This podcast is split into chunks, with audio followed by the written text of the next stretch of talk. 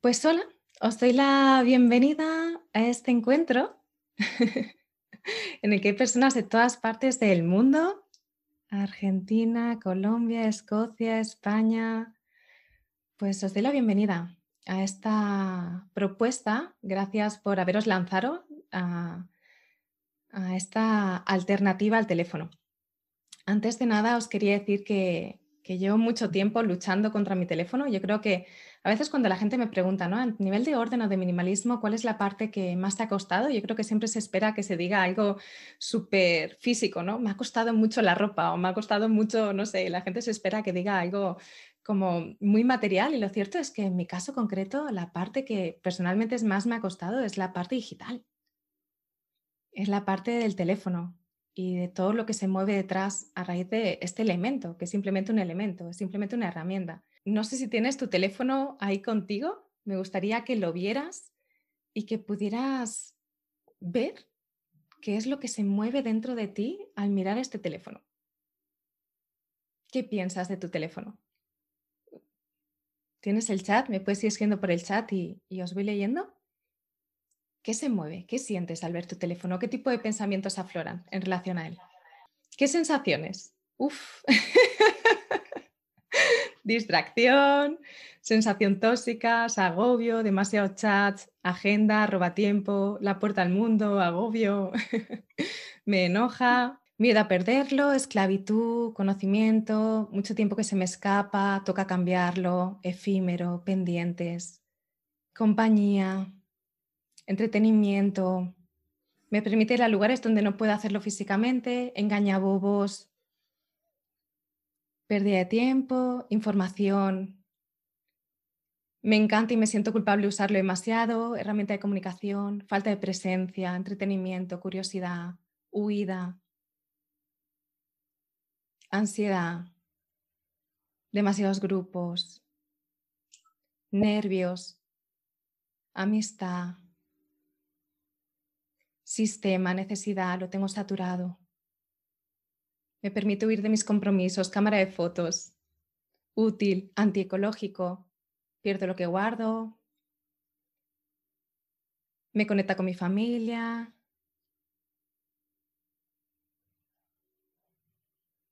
Recordatorios, poder escucharte mientras hago ejercicio, sentimientos encontrados, necesario y, y forma para conectar y a la vez ansiedad, necesario, agendar, es curioso, ¿no? Todo lo que se mueve es simplemente un teléfono. Es solo eso. Es un aparato que sirve para comunicar y es simplemente eso, es una herramienta más que nos sirve para comunicarnos o para trabajar con algunas personas, para estar en contacto, para distintas posibilidades, pero es simplemente eso. Y es como, como si no sé, si viéramos un destornillador y cuando yo te presentase ahora mismo aquí un destornillador y te dijera, ¿qué piensas del destornillador? Probablemente las respuestas fueran mucho más neutras, porque tenemos claro que un destornillador es un destornillador que sirve para atornillar o desatornillar tornillos, ¿no? Entonces, eh, en este sentido, hay como menos implicación emocional. En cambio, cuando te presento un teléfono, mira todo lo que sale, todo lo que aflora. Y además, en algunos casos son situaciones contrapuestas, ¿no? Alguien me decía, me encanta y me enoja y es la misma persona y, son, y es el mismo elemento, es el mismo destornillador, que en este caso es un teléfono, pero todo lo que mueve por dentro es completamente opuesto según, según la situación, según dónde estemos y en muchos casos incluso a la vez, porque por un lado lo necesitas y te encanta y por otro lado sientes que te roba el tiempo, por un lado eh, sientes que te conecta con las personas queridas y por otro lado sientes que te produce ansiedad o que es la causa de la procrastinación o que es un elemento distractorio. ¡Wow! Todo eso que vemos a través de nuestro teléfono. Porque no es todo eso que es nuestro teléfono, es todo eso que vemos a través de nuestro teléfono. Y aquí está la chicha, aquí está la magia. Porque si yo te presento el destornillador y tú me dices atornillar, desatornillar, vale, pero si a través del destornillador empieza a ver otras muchas cosas, empieza a ver el enojo, empieza a ver la ansiedad, la falta de tiempo, empieza a ver todos estos elementos de lo que está hablando todo esto que estoy viendo es del teléfono o me está hablando de mí. Me está hablando de lo que este elemento, de lo que esta herramienta, que en este caso es este teléfono, te voy a presentar a este teléfono, me está diciendo. Es curioso, como la primera clave o la primera idea que quería compartir contigo es que el teléfono nos permite vernos. Nos permite ver eso que está muchas veces en el inconsciente, que aflora el consciente a través de un elemento como es el teléfono. Desde esta perspectiva, este elemento o esta herramienta nos permite ver aquello que está ahí, porque para cada persona va a ser diferente lo que aflore y cada persona va a ver aquello que necesita ver a través de esta herramienta. El teléfono en sí no es ni bueno ni malo. No hay teléfonos buenos y teléfonos malos desde la perspectiva de los de esta marca son los que te roban el tiempo, pero los de la otra marca no te roban para nada el tiempo. Cómprate la marca Tiempo Guay y la marca Tiempo Nefasto es la que te roba el tiempo. Entonces, todo el mundo llevaríamos la marca Tiempo Guay y la marca Tiempo Nefasto no la compraría nadie, pero no es así. No hay un teléfono que tenga en sí como la característica de robarnos tiempo, de producirnos ansiedad o de o de aquello que estemos diciendo, o de acercarnos mucho, alejarnos mucho, obligación de estar para todos. Todo, todo lo que ha salido, todo lo que sale cuando tú ves este elemento, dice más de ti que del elemento. Dice más de ti que del teléfono. Y esta es como para mí la primera idea revolucionaria en este sentido, como que de repente miras al teléfono y te das cuenta que te puedes ver a través de él, de que te puedes descubrir a través de él. Y desde esta perspectiva te abres a la posibilidad de que no sea solamente un elemento contra el que creemos que tenemos que luchar, sino que puede ser un elemento a través del cual vernos y descubrirnos tal y como estamos. Y de que pueda ser quizás un elemento a través del que volver al aquí y a la hora. Y esto es curioso y en algunos casos puede ser como contrapuesto a lo que se dice normalmente, porque lo que se dice normalmente es que el teléfono como que es el, el elemento que nos roba la atención, es el elemento que nos quita el tiempo, es el elemento distractor que nos sirve para evadirnos. Pero, ¿y si hay otras posibilidades al respecto? ¿Y si podemos movernos de toda otra energía? ¿Y si tiene esa posibilidad y hay otras posibilidades también intrínsecas dentro de la propia herramienta, que en este caso es el teléfono? Esto es lo que me parece como fascinante y desde lo que me he dado cuenta de lo que quería hablaros hoy, de esta propuesta. Y me gustaría que la exploráramos un poco más, que la viéramos un poco más en, en perspectiva. La primera idea era esta, que nos podemos ver a través del teléfono y que aquello que vemos no habla del teléfono. Si yo hablo del destornillador y, veo el destornillador que me roba el tiempo, ¿estoy viendo al destornillador? No, me estoy viendo a mí a través del destornillador. Estoy viendo mis pensamientos y mis sensaciones en relación a ese objeto. Y esos pensamientos, esas sensaciones están hablando de mí, de cómo estoy, de aquello que necesito. Cuando yo puedo ver esto, después puedo ir a otro punto, ¿no? Y empezar a ver que hay como distintas posibilidades. Primero, me gustaría que te quedas al menos con la posibilidad de ver que te puedes ver a través de tu teléfono, que existe esa opción. Esa es como la primera posibilidad o la primera puerta que me gustaría que viéramos. La siguiente puerta es que hay dos formas de vernos, a nivel exterior y a nivel interior. Yo soy muy friki de esto de, las formaciones, de la lectura, de los documentales, y cuando me empecé a meter en, en estos temas, yo creo que he leído casi todo lo que he encontrado sobre temas de, teléfono, desde parte de psicólogos, me interesa mucho también la parte infantil y también documentales sobre las redes sociales y lo que hay detrás. Cuando te mueves en este mundo hay una parte que es como la parte externa, ¿no? que parece que, que desde un punto exterior eh, se busca nuestra atención. ¿no? Lo que se vende hoy en día es nuestra atención. Por ejemplo, casi todas las personas aquí tenemos alguna red social. O tenemos YouTube, o Instagram o Facebook o TikTok o Snapchat o alguna de las redes sociales de las tantas que hay. Y estos elementos son gratuitos. Son elementos en los que simplemente con descargar la aplicación tú tienes posibilidad de acceder a todo este tipo de contenido de forma gratuita y a conectar con otras personas. ¿Pero por qué son gratuitos? Son gratuitos porque las personas que están pagando para estas redes sociales, que además son grandes empresas, pero si son gratuitos, ¿cómo pueden ser grandes empresas con tanto capital? Porque las personas que están pagando a estas empresas, lo que están comprando son nuestros datos en muchos casos nuestra atención. Estas redes sociales están generadas de una forma que sean adictivas para que pases el mayor tiempo dentro de ellas, para que de alguna forma eh, se consigan cuanto más datos mejor, para que después esos datos sean vendidos a las personas o las empresas que están haciendo los anuncios. Desde esta perspectiva exterior pudiera parecer que hay un bueno y hay un malo. ¿No? El malo es eh, la empresa, la red social que quiere que estés más tiempo dentro de tu dispositivo, ¿no? Y el bueno o la víctima, ¿no? Parece que hay una víctima y un verdugo, ¿no? La víctima somos nosotros porque se está vendiendo nuestra atención y se están vendiendo nuestros datos.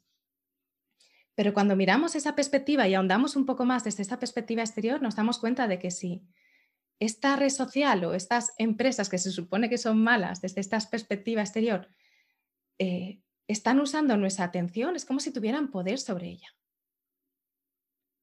Si yo creo que hay alguien que me puede robar mi atención, quiere decir que yo no tengo el poder sobre mi atención.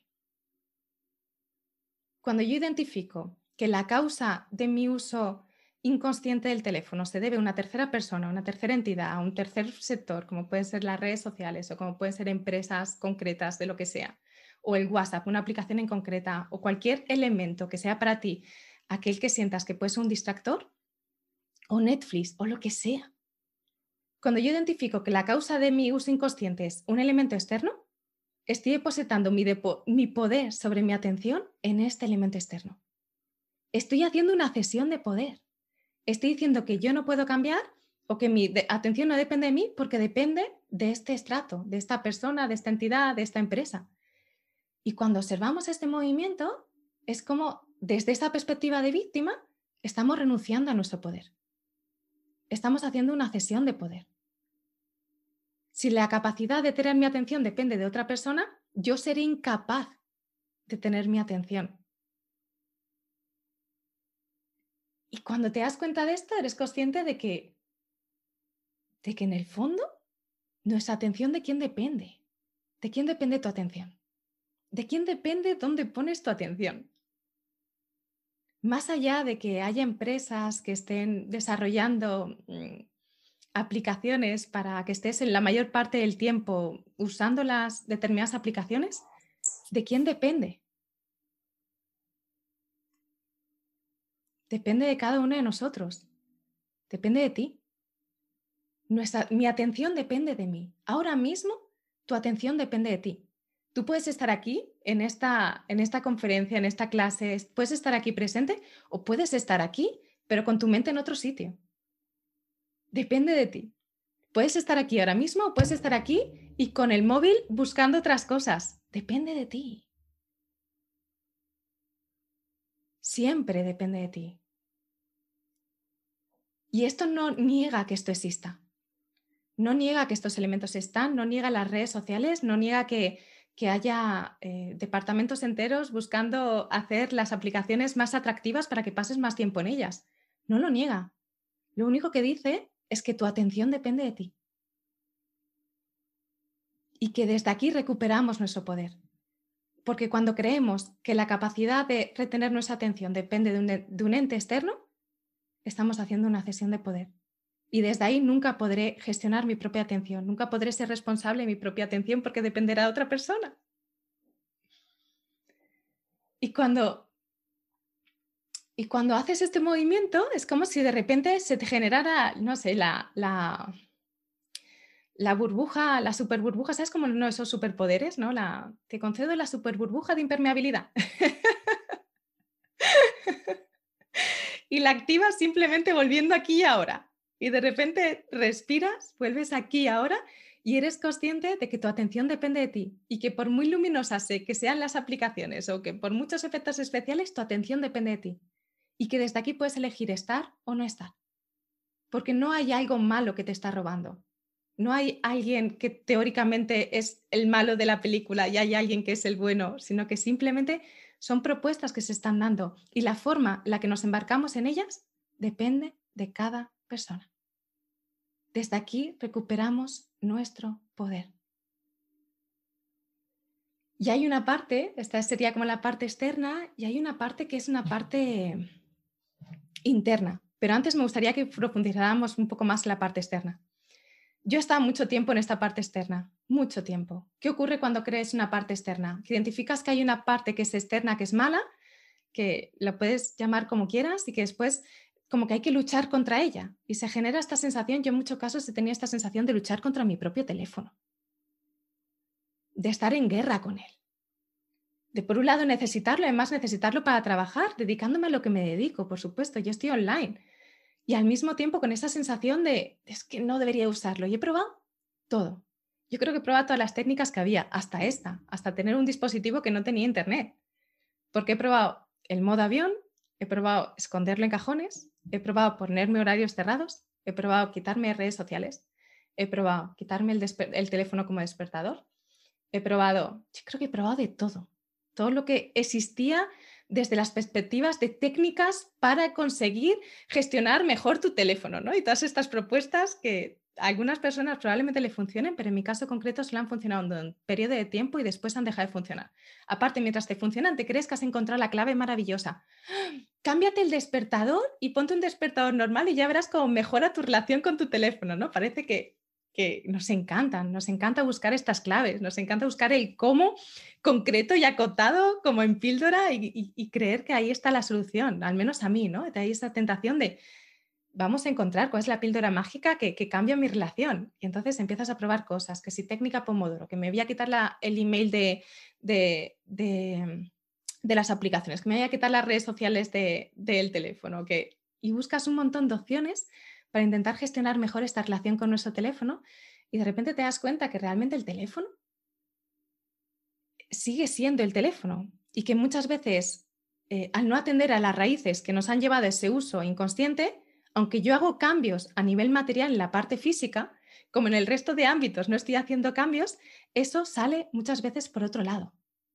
Mira, os voy a poner un ejemplo súper concreto que yo vi en mi vida con un tema diferente, que en mi caso era el alcohol. Yo recuerdo que cuando mm, estaba en la universidad, por entonces salía bastante.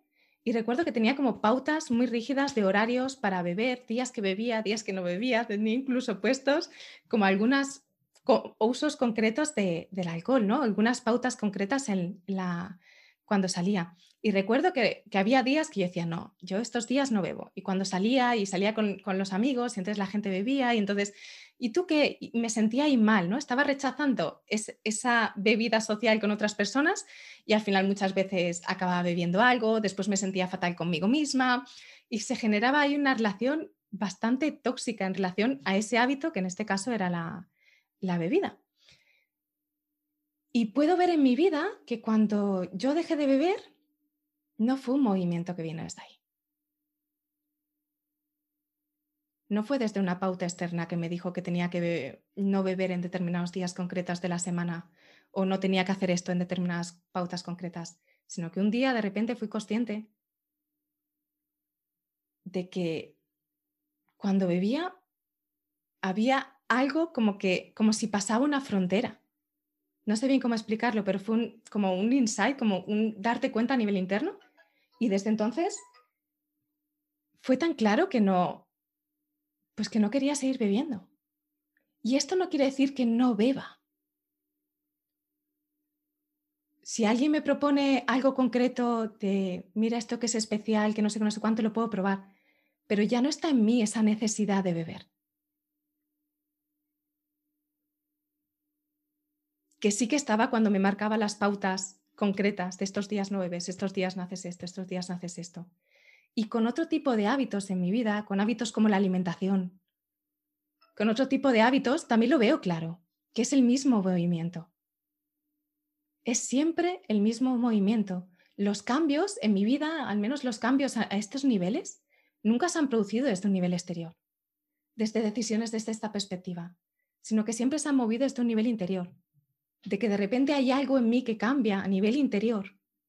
Y desde ahí el hábito se mantiene de forma natural. Con el orden en casa lo mismo. De repente, el, orden en casa, yo recuerdo cuando tenía un montón de pautas concretas para mantener el orden en mi casa. Y estos días esto, estos días no sé cuántos, y, y pautas súper rígidas para intentar mantener un orden que no se mantenía de forma natural. Y cuando de repente haces un proceso de orden y llegas a ese clic en el que eres consciente de, de, lo que, a qué decir que sí y a qué decir que no, la relación con la casa cambia y el orden se mantiene. No es un orden rígido. Es un orden como el orden de la naturaleza. La naturaleza tiene un orden orgánico y armónico, que tiene momentos en los que va fluctuando, que no es estático, está en movimiento. Yo evoluciono, la casa evoluciona. Lo que está claro es que con el teléfono lo que me gustaría proponerte es que puede ser lo mismo.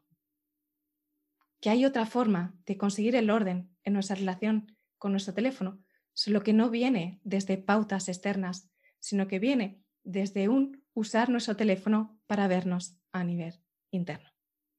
Y esta es la propuesta. Tenemos la parte exterior, que es el, promover desde fuera cambios, es el intentar cambiar los frutos que estamos recogiendo a través de pintar eh, los frutos que, tenemos, que quiero peras, que quiero peras, y ahí a pintar manzanas con forma de peras de color verde, pero sabiendo manzana, porque siguen sabiendo a manzana, o quizás planteándonos qué hay en las raíces. ¿Qué me está llevando a recoger estos frutos que tienen forma de manzana? ¿Qué hay detrás de esto? ¿Por qué estoy identificando un desorden en mi relación con mi teléfono? Y el mirar más allá de ahí, qué es lo que se mueve. La siguiente cosa que quería compartir contigo es la parte inconsciente.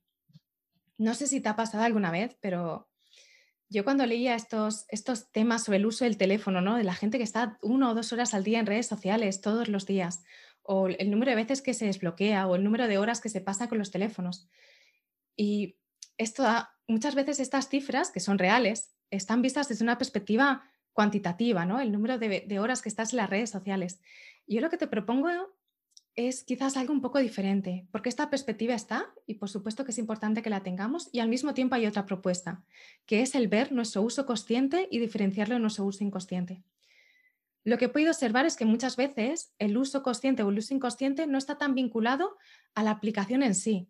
Podemos hacer un uso inconsciente de una aplicación como Instagram, que es una red social, eh, a través de quizás ir saltando una cosa a otra, a través de estar, no querer estar donde estamos o estar sintiéndonos mal por algo que ha ocurrido y empezar a revisar el, feed, ¿no? O empezar a pasar imágenes de cualquier red social, ya sea Instagram o Pinterest o Facebook o YouTube, cualquiera la que sea, ¿no? Y empezar a ver vídeos que ni siquiera sabes cómo has llegado a ellos, que realmente no es algo que te interesa, pero que estás ahí porque estás intentando evadirte o evitar aquello que se está moviendo a nivel interno. Este es un uso inconsciente, independientemente del tiempo que estés o del lugar en el que estés. Lo que ocurre es que a veces estos mismos elementos o estos mismos eh, lugares pueden ser em, la respuesta a un uso consciente. Esas mismas redes sociales, yo he participado en directos en Instagram, que es una red social, que para mí era un uso consciente porque me estaban aportando valor. Porque no me estaba evadiendo, porque era algo que me inspiraba, porque tenía sentido y era coherente con mi presente. También he usado YouTube que es otra red social, para consumir contenido que era coherente conmigo y que era consciente. Por eso la perspectiva o lo que me gustaría que empezáramos a mirar es no tanto en números o de horas en una aplicación o tiempo en otra, sino que veamos el uso consciente y lo diferenciemos del uso inconsciente. Y esto no depende tanto del lugar en el que estemos, aunque a veces sí que es cierto que determinadas aplicaciones son las a que tendemos a ir como, como forma de respuesta automática ante un uso inconsciente. Al mismo tiempo, no quiere decir que todo el uso que haga de esa aplicación sea inconsciente. Por ejemplo, el WhatsApp, ¿no? Esta herramienta de comunicación que muchas veces nos pasa, que puede ser un centro de uso inconsciente cuando siento que estoy en demasiados grupos, cuando siento que hay muchos mensajes que realmente no van conmigo y, y siento que tengo que tomar decisiones en relación a eso, pero también puede ser un elemento de uso consciente cuando lo uso para hablar con familiares o con personas que me son allegadas, personas con las que quiero estar en contacto y esta aplicación me lo está permitiendo en sí, el volumen de horas que yo paso en la aplicación no habla de mi tipo de uso. Lo que habla de mi tipo de uso es el que me ha llevado a la aplicación. ¿Qué es lo que me ha llevado a moverme en relación a ella? y me dice Eri, ¿y qué pasa cuando pasas mucho tiempo en el celular por uso consciente? Cuando usamos el celular por uso consciente, no sentimos que hay un desorden.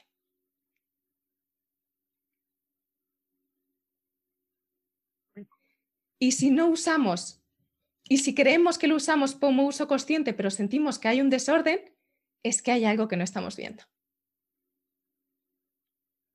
Porque muchas veces, como vemos estos, estudios tan dramáticos, ¿no? De gente que pasa tres horas en las redes sociales, y yo digo, ah, pero si yo solo estoy media hora, ¿no? Podría parecer que no tenemos ningún tipo de conflicto con nuestro teléfono. Es que pudiera parecer, es que esos casos tan extremos, Lucía, no, no, yo solo media hora y, mi uso siempre es consciente. Si siento, si siento que lo cojo de forma inconsciente, si te ha pasado alguna vez que vas a mirar la hora coges el teléfono, haces otras tres cosas y no has mirado la hora y lo guardas, y de repente eres consciente de que no sabes qué hora es y has cogido el teléfono para mirar esa hora. O quizás te das cuenta llevándote el móvil de aquí para allá o teniéndolo en la mano sin ni siquiera saber que lo has cogido, sin ni siquiera darte cuenta. O yendo al baño con tu teléfono y sintiendo que tiene que acompañarte a todos los lugares. Este tipo de uso es un uso inconsciente. Cuando yo siento que hay un desorden en mi relación con mi teléfono, hay un uso inconsciente. Hay una parte que necesito ver y que mi teléfono me está mostrando, porque cada desorden lleva siempre un aprendizaje. Y esto pasa en todas las áreas de nuestra vida. Esto pasa en, la casa, esto pasa en las finanzas, esto pasa con nuestras relaciones, esto pasa con nuestro teléfono, esto pasa en todas las áreas de nuestra vida. Cuando yo veo un desorden en mi relación con mi teléfono, hay algo que estoy necesitando ver, porque hay algo que tiene el potencial de ser sanado a través de ese desorden que estoy observando en mi teléfono. Ya sea porque hay alguna emoción que no me estoy permitiendo sentir y eso me está llevando al uso de mi teléfono.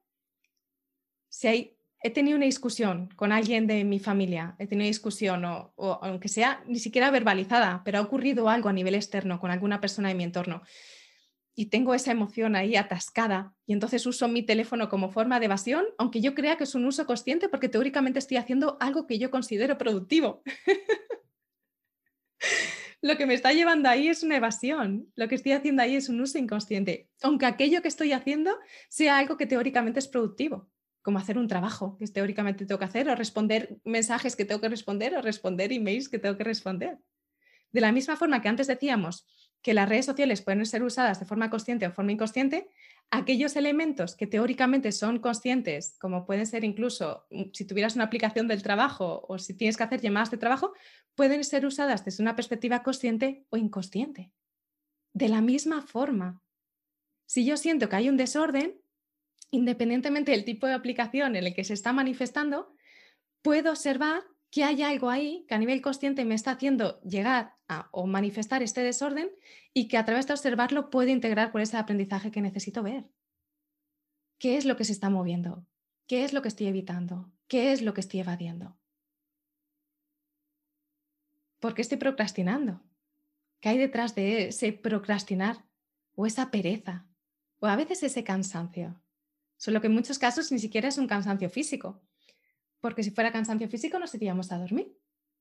Pero cuando tenemos el teléfono en las manos y no nos estamos yendo a dormir, ¿es realmente cansancio físico o es otro tipo de cansancio a otros niveles? Cuando yo observo mi relación con el teléfono e indago, voy a las raíces y encuentro o rescato aquello que necesito ver, puedo integrar aprendizaje. Y esto es lo que permite que sane a través de mi teléfono y esto es lo que permite que ordene mi relación con mi teléfono. Isabel dice, hay una mezcla de usos. Claro, en nuestro día a día todas las personas tenemos un uso consciente y un uso inconsciente. está, eso está. Es algo que, esto también ocurre muchas veces en las casas, ¿no? En los, cuando, cuando mm, nos embarcamos en un proceso de orden en casa es porque hay un grado de desorden que ya sentimos que no es sostenible, ¿no? Que, puede ser, no depende del volumen de cosas que tengas, sino de un sentimiento interior, más bien como de un clic interior que te hace ser consciente de que este desorden necesita ser atendido. Con el teléfono pasa lo mismo. Hay un uso consciente y un uso inconsciente, solo que en algún momento tú sientes que este desorden a nivel del teléfono necesita ser atendido. Y esto es lo que te lleva a ir un paso más allá. Y es lo que te lleva a buscar cuál es esa causa de desorden. Y podemos hacerlo desde buscar propuestas externas que son válidas y hay personas a las que le funcionan. O podemos hacerlo desde buscar raíces internas y identificar. Porque lo que suele ocurrir muchas veces, y esto lo vemos también con el tema de hábitos, ¿no? Cuando simplemente intentamos cambiar el hábito, como yo ya lo he intentado, que era simplemente cambiar de teléfono, ¿Qué ocurre? Que ahora ya no puedo usar el uso consciente desde aquí, porque este teléfono sin internet no me permite ese uso inconsciente que antes me permitía el otro. ¿Qué ocurre? Que esa tendencia a evadirme se va a manifestar a través de otro elemento distractor, que quizás no es el teléfono, y quizás es una compra, o quizás es eh, comer determinado producto, o quizás es lo que sea. Cuando yo no estoy atendiendo a la raíz, esa raíz va a manifestarse de otra forma, aunque no sea a través del teléfono. Si yo no quiero sentir esta rabia que estoy sintiendo y esta rabia que estoy sintiendo quiere ser, quiere, quiere ser mirada, quiere ser atendida, mi teléfono me va a llevar hacia ahí. Pero si yo quito el teléfono en mi vida y hago un año sin teléfono, pues probablemente si sigo sin querer sentir eso que estoy sintiendo, ese uso inconsciente se va a materializar a través de otro canal, que puede ser cualquiera. Y otro elemento distractor como la alimentación. Es curioso y es tan sencillo. Cuando lo observamos desde aquí es tan sencillo que se vuelve fácil, porque entonces dejas de luchar contra el teléfono, dejas de luchar contra el destornillador o contra la herramienta que sea y te das cuenta de que simplemente está apuntando. Cuando miras fuera, y observas el teléfono y te das cuenta de que está apuntando hacia adentro y de que te está invitando todo el tiempo a mirar eso que estás intentando evitar mirar. Y desde aquí no es bueno ni malo. El teléfono no es bueno ni malo, es una herramienta que nos permite vernos, que nos abre una puerta y que nos devuelve a casa. Jessica, creo que también aplica a otros dispositivos electrónicos como el PC y demás. Sí, aplica a todos estos elementos. De hecho, es que podría ser usado con cualquier elemento, incluso con las relaciones, y es muy similar al proceso de la casa. Solo que en este caso la revisión es una revisión de nuestro uso, no una revisión de nuestros objetos. Pero es, el proceso es muy similar. Quien haya hecho el curso Ordena tu casa para ordenar tu vida o quien haya hecho el curso de Ordena tus finanzas, el proceso es muy similar. Solo que es desde la perspectiva de nuestro uso del teléfono, que a veces es más sutil y que manifiesta de la misma forma todo aquello que necesitamos ver porque además eh, parece que es un elemento que nos va a seguir acompañando, no parece que sea un elemento que vaya a desaparecer en los próximos días o en los próximos años, sino que parece que su presencia eh, todo apunta a que va a estar en el largo plazo. Y es curioso, ¿no? Cómo hemos normalizado estos desórdenes y cada vez más. Y es curioso cómo desde aquí podemos atender a esa posibilidad de encontrarnos a través de ellos desde estos dispositivos que simplemente están ahí mostrándonos aquello que necesitamos ver. Y que nos permiten sanar todas esas cosas que están ahí escondidas en los trasteros internos de nuestro, de nuestro cuerpo emocional, en vez de nuestra casa física, y poder atender aquello que necesita ser visto y atendido. Y en muchos casos quizás veremos la vergüenza eh, de una conversación que no quieres tener, de un proyecto que estás evitando porque te da miedo el rechazo, de... Es que una vez atravesada esa puerta, lo que encontremos es diferente para cada persona y en cada momento.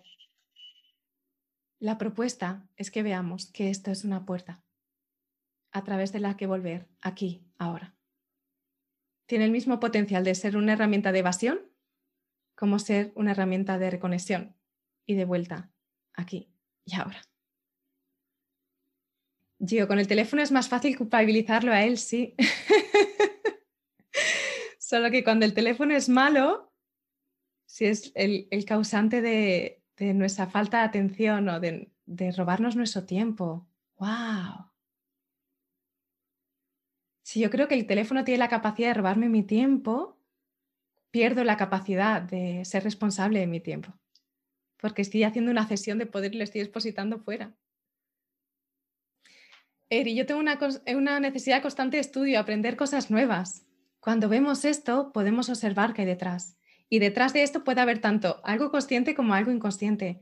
Si yo creo que soy menos por no saber suficientes cosas, si yo creo que mi valía depende de lo que sé, o de los cursos que hago, de las cosas que aprendo, de las técnicas que descubro, estaré usando desde esa carencia el teléfono y esto me estará llevando a un uso inconsciente, aunque sea desde una perspectiva de aprendizaje.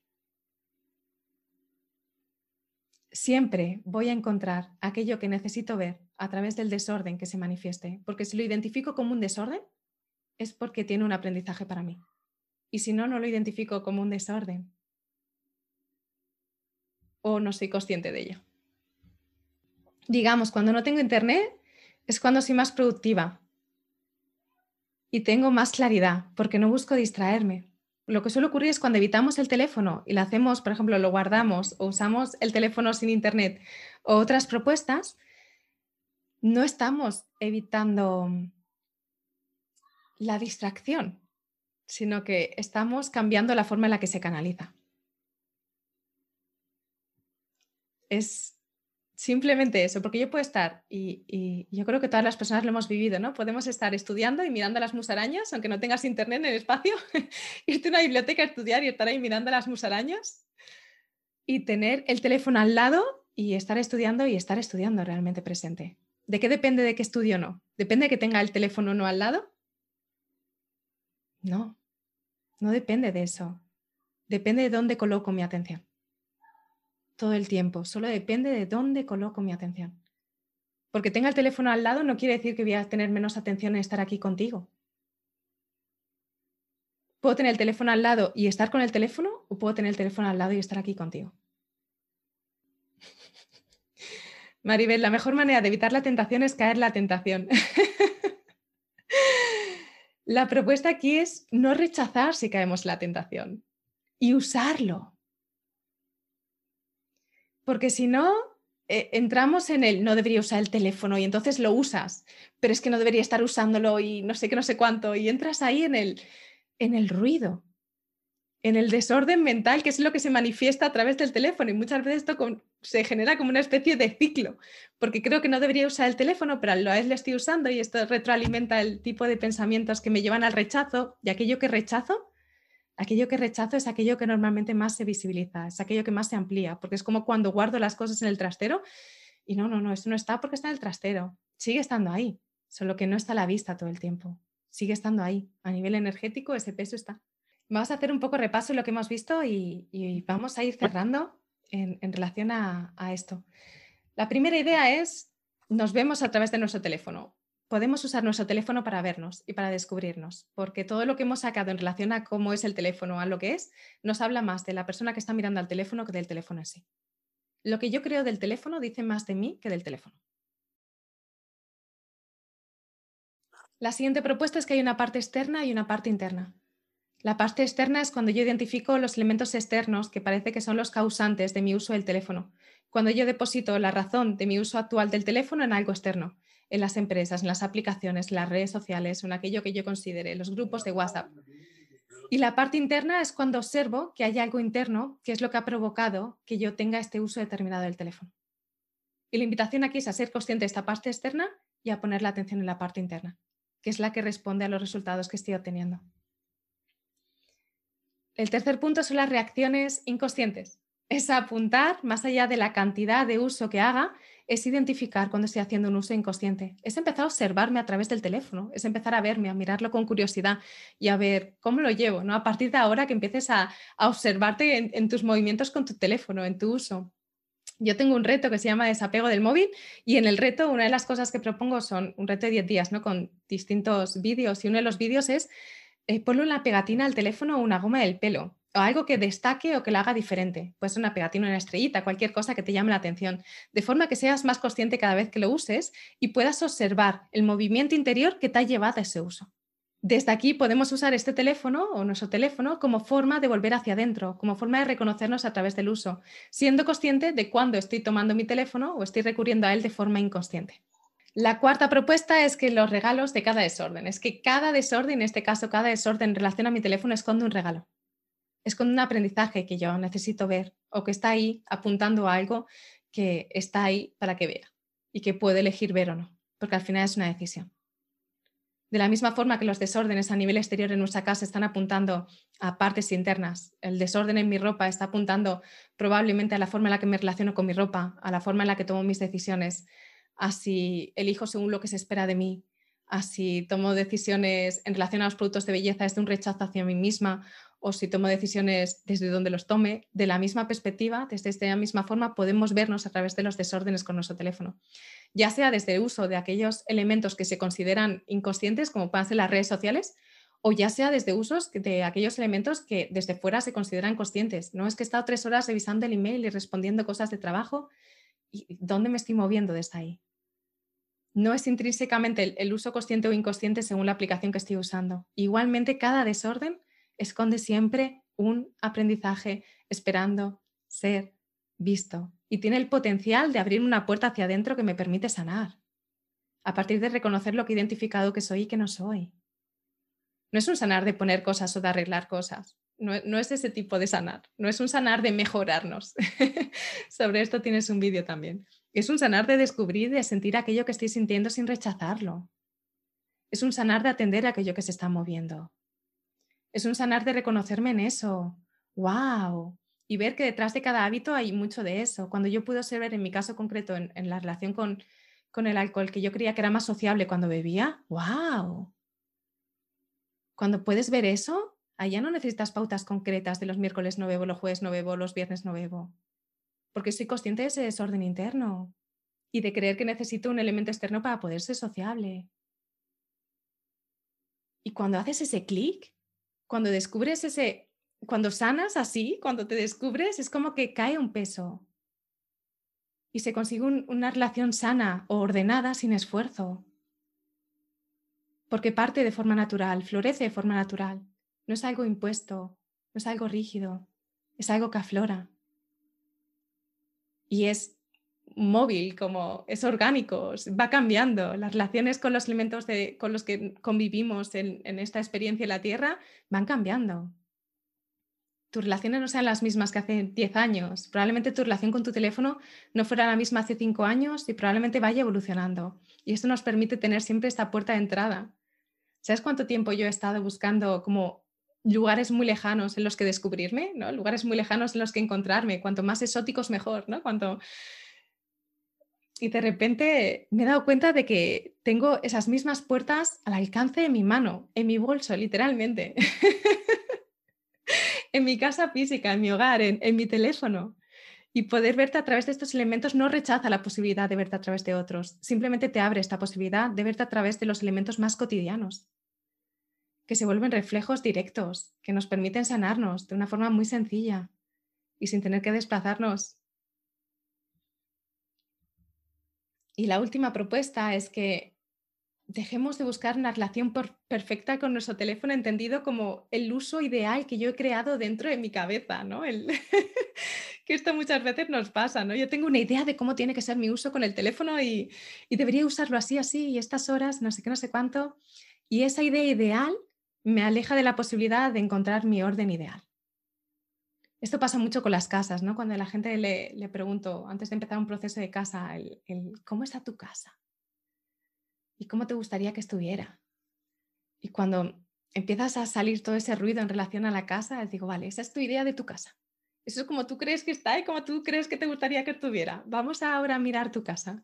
Entonces les propongo siempre hacer un ejercicio de entrar en casa dejando de lado estas ideas y empezar a mirarla con curiosidad, a ver qué hay. Y hay cosas que coinciden con la idea que se tenía y hay cosas que no. Así que la propuesta es esta, que observes a ver qué hay en tu relación con tu teléfono.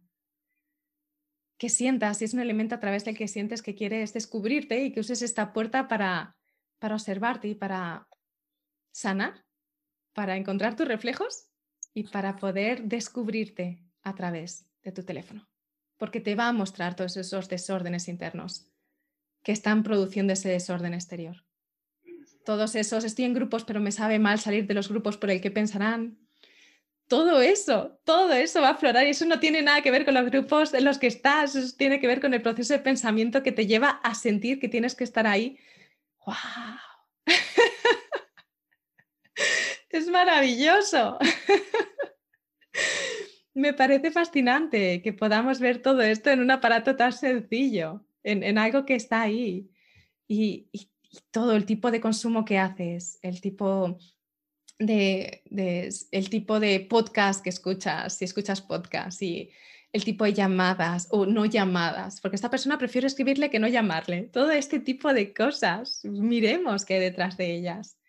Cuando identifiquemos especialmente que hay un desorden, miremos qué hay detrás de esos desórdenes. Y cuando lo miras y lo atiendes, y hay un te veo, es como, wow, esto está aquí. Y de repente es como que al mirarlo hay como un descanso. Porque la vida ya no necesita a través de carteles multicolores apuntar en esa dirección todo el tiempo a través de distintos canales y por fin puedes verlo. y es curioso como cuando lo miras las cosas no, no son tan grandes como pudieran parecer. Y muchas veces te das cuenta que no necesitas huir de ellas. Solo querían ser atendidas y miradas. No están aquí para, para hacernos daño esos pensamientos o esas emociones o eso, lo que aflore y de lo que queremos evadirnos. Está simplemente aquí para ser atendido y para ser sentido. Y me ha empezado a caer una ficha detrás de otra.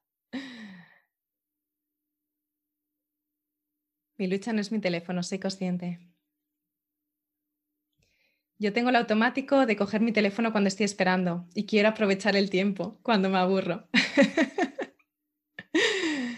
cuando tengo que hacer una tarea costosa a nivel cognitivo, lo uso a modo evasivo.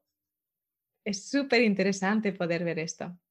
Es fascinante poder ver estas cosas y desde aquí decidir si usarlo o no. Porque estoy viendo qué es lo que me está llevando a ese uso.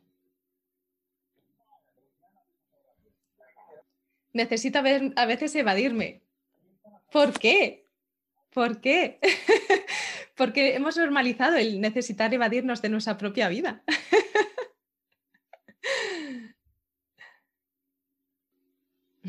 Gracias. Y cuando evitas abrir voice chats, qué interesante, Pilar. Eso. Detrás de todo eso hay un, hay un, hay. Y es como, a veces, no sé, es como que cada caso es diferente, ¿no? A veces eh, buscamos el, Lucía, el desorden en los papeles, ¿qué quiere decir? Cuando se me desordenan los papeles, ¿qué significa? Pues para cada persona será distinta, porque cada casa le da los aprendizajes a la persona que necesita. Y aunque la base todo es lo mismo, es que nos hemos identificado con aspectos que no somos nosotros y que volver a la esencia es simplemente reconocer que no somos eso, la parte superficial de las características de cada uno de estos desórdenes depende de la persona. Depende de la persona. Porque hay quien procrastina porque está evitando eso que, es coherente, porque tiene miedo a los resultados de ese proyecto que está aplazando, porque tiene miedo al rechazo. Pero hay quien procrastina porque eso de lo que está procrastinando no es coherente. Y esa misma tendencia a procrastinar puede tener raíces diferentes según la persona. Acumulación digital es evadirse o guardar desde la conciencia. Depende. Si hay desorden en esa acumulación, ¿Hay un desorden ahí? Si hay un desorden, está invitándonos a atender. Si estoy guardando desde el por si acaso, ay, por si acaso, voy a guardarme estas fotos aquí porque por si acaso en algún momento, estas por si acaso normalmente lo que están escondiendo desde la perspectiva verbal es el miedo al futuro, es una falta de confianza en la vida. Porque creo que tengo que guardar para cuando las cosas puedan ser necesitadas. Y eso sería un guardar cosas que no son coherentes, por si acaso. Cuando lo que estoy guardando son cosas que son coherentes y simplemente las guardo porque es una forma de, organizar aquello que necesito guardar, entonces simplemente es necesario el organizar las cosas que estoy guardando. Solo que ahí no hay un desorden, porque no hay un por si acaso. Guardo aquello que es coherente. Veo por aquí un montón de mensajes. También veo Netflix y me distrae. Recordemos que no es Netflix o no es una película o no es una serie, es la forma en la que lo vemos.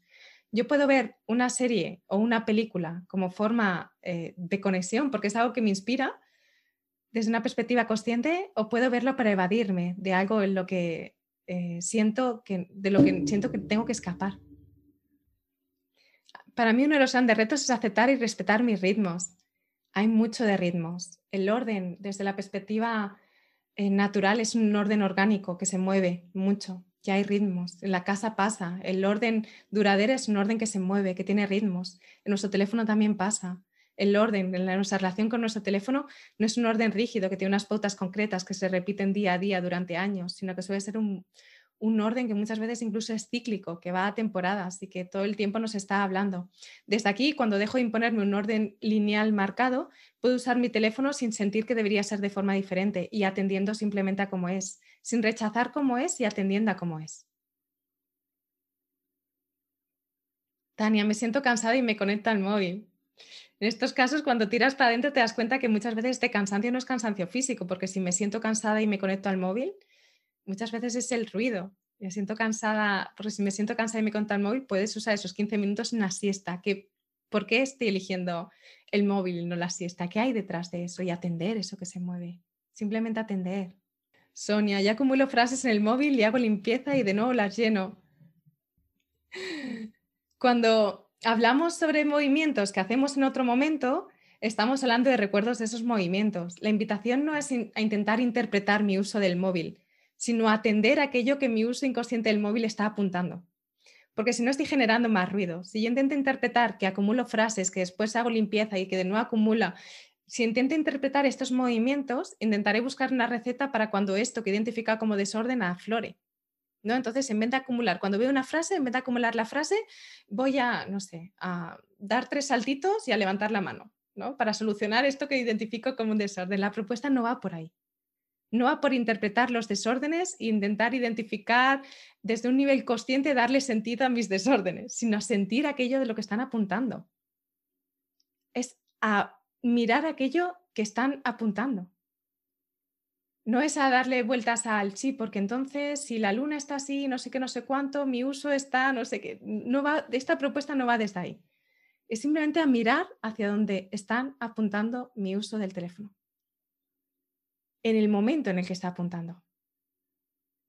En ese instante en el que yo veo que estoy usando eso, en ese instante en el que yo vuelvo a casa después de un día intenso, me siento cansada y cojo el teléfono, en ese instante es ver qué se está moviendo ahí, qué estoy evitando a través de eso.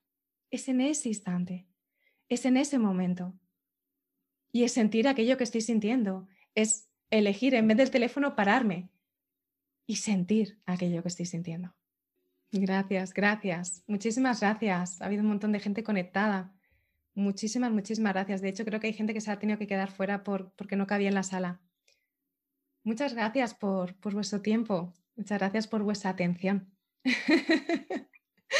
Muchas gracias por estar aquí compartiendo. La verdad es que siempre un placer. Esta simplemente es una propuesta, una puerta para descubrirnos y sanarnos a través de nuestro teléfono para mirar a través de este desorden que identifico fuera y atender aquello que está apuntando y mirar a través de eso. Estoy sacando también un, un mini curso que es sobre un reto de desafío del móvil. No siento que sea algo que tengas que hacer o tampoco creo que sea algo que sea para todo el mundo. Simplemente es una propuesta para aquellas personas que sientan que necesitan como unas pautas un poco más concretas de este día hacemos esto, este día hacemos esto y este día hacemos esto como para eh, puertas, que se vayan viendo pequeñas puertas a través de la que volver a nuestro teléfono. Te dejo más información y a través de sencillezplena.com barra teléfono. Igualmente valora. La propuesta de este encuentro no es tanto... Em, no es tanto una pauta concreta, sino que te abras a la posibilidad de mirar al teléfono desde otra perspectiva y darnos cuenta de que la responsabilidad de nuestra atención es nuestra y el poder también. Y que desde aquí seamos conscientes de que cada desorden apunta a un lugar y que puedo elegir mirar desde, desde ese punto para ver qué es lo que ese desorden está queriéndome decir.